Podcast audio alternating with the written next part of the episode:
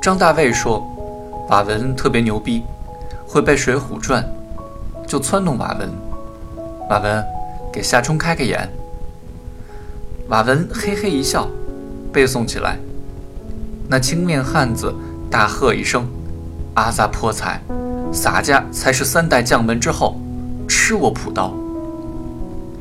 林冲并不答言，抢将来斗着大汉。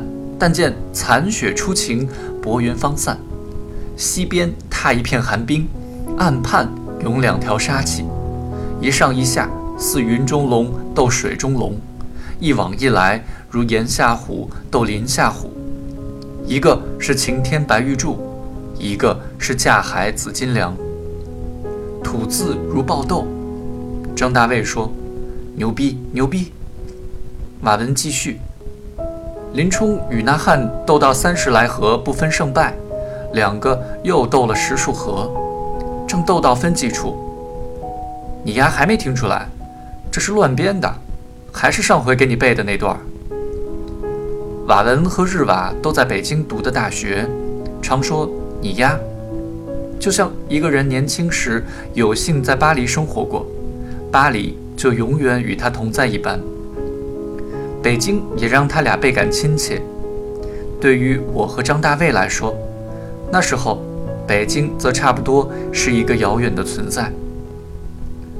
至于混号，叫多了习惯成自然，也就没人觉得奇怪。既然张大卫是学校剧社的社长，马文就说他是斯坦尼斯拉夫斯基，把张大卫叫做斯坦。我头一次去三二九。日瓦则笑嘻嘻叫我司机。我问：“为什么叫我司机？”日瓦说：“他叫斯坦，你就叫司机，完全不讲道理。”我也只好接受。当时流行绿军挎，日瓦也有一个。为了避免跟别人的弄混，像个小学生似的，用钢笔在书包带上写上名字：芝瓦格。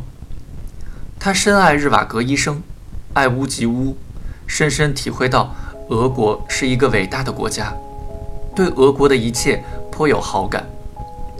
具体表现便是薪水虽不丰足，却去外贸商店买鱼子酱罐头吃。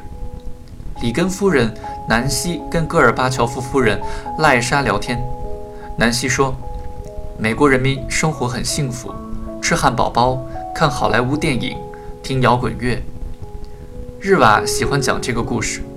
赖莎说：“我们苏联人嘛，只是吃吃鱼子酱，看看芭蕾舞，听听柴可夫斯基。”至于赖莎的回击能否体现苏联人民的生活真相，他才不管呢。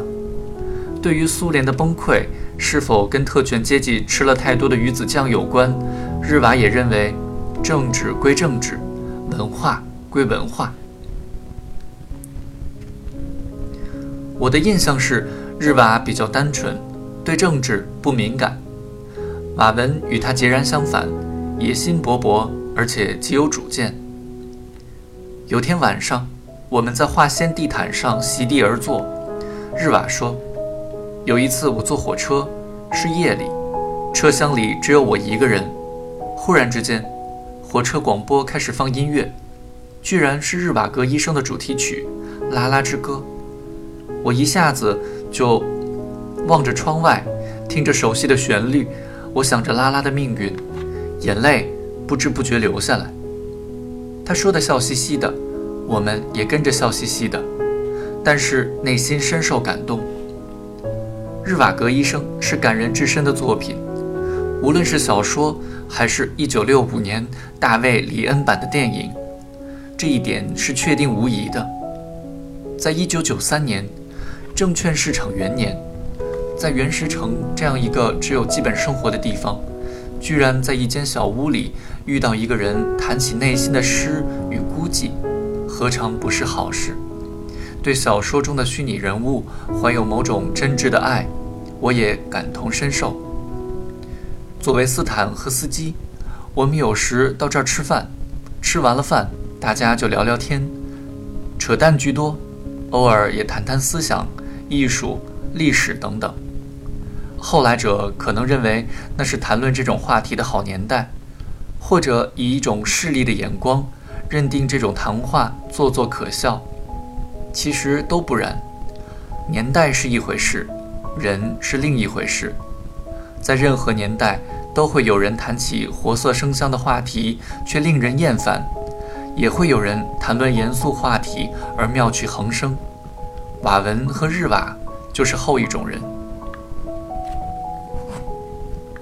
他们做的饭菜也好吃，有一道砂锅豆腐煲，瓦文最擅长。秋天买来价格便宜的指甲大的螃蟹，在被叫做肚脐的那个地方十字剪开，投进豆腐汤里，滋味鲜美。搭配馒头，我们享受这清淡的美食。我比他们小六岁，认识上要幼稚得多，不免把他们附会为熟人生活艺术一类的人物。有一天，我们正坐着，进来一个人，一头扑倒在瓦文的床上，无比舒服地哼唧起来。瓦文说：“你呀，这么快就回来了？”这人把脑袋在枕头下钻来钻去，赖唧唧地说：“我操，你丫还有没有人性？这还快？俩礼拜了都，在那边度日如年啊！我天天想着你们，我可算回到组织怀抱了。”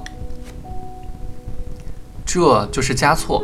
在省外办工作，刚从朝鲜回来，他单独住一间宿舍，独处无聊，便把三二九当做度假别墅，常来常往。瓦文向我们介绍，这是加措，全名仓央嘉措。嘉措生性风流，瘦脸，鼻子又窄又挺，人中也长，貌似狐狸，一双桃花眼，眼光流动不拘。正是所谓“眼是水波横”。有几次，加措带我们去参加领事馆的文化活动，我们很少跟外国人做官方接触，不免觉得是新鲜事一桩。在日本领事馆看过一次茶道表演，我看得津津有味。瓦文、日瓦和加措却说，日本人就爱装神弄鬼。日本副领事来跟我们打招呼。汉语说得极好，日瓦笑嘻嘻地说：“你日本人。”副领事带着外交官的笑容说：“对，我日本人。”这人走了之后，瓦文说：“他日本人。”另有一次，我们一起去听美国领事馆的音乐会，本以为是爵士乐一类，不料却颇为古雅。在美国式的青翠草坪上。四个音乐学院的女孩表演弦乐四重奏，舒伯特的《冬之旅》。拉中提琴的女孩颇为美貌，跟我年纪差不多大，成了众人目光的焦点。音乐这东西颇有魔力，让人拥有超凡拔俗之态。那美色仿佛融化进声音之中，与女舞蹈演员们刻苦雕塑过的身段的优美又有不同。加措径自在这个女孩面前的草坪上坐下来。瓦文说：“这孙子又犯病了。”日瓦说：“又有好人家的姑娘要倒霉了。”那个女孩故自演奏着，皱起了眉头。不过我猜，一旦交谈起来，她便会发现加措颇为风雅，对音乐也算内行。那时大家的生活甚是贫乏，加措却过着堪称奢靡的日子。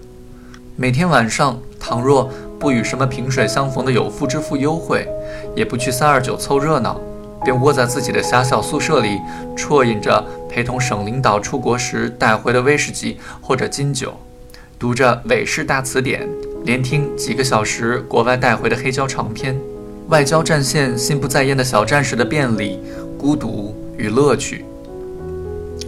如今，他就这么坐在离乐队半米远的草地上。